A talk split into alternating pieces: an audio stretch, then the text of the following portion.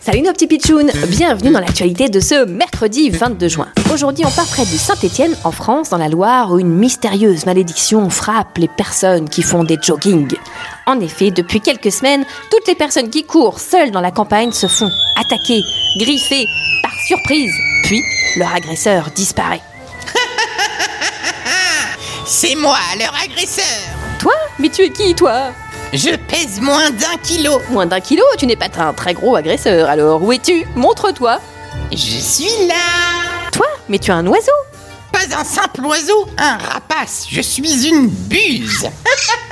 Une buse Mais pourquoi tu attaques les pauvres coureurs Je déteste les coureurs, ils me fatiguent. Toujours en train de faire du sport.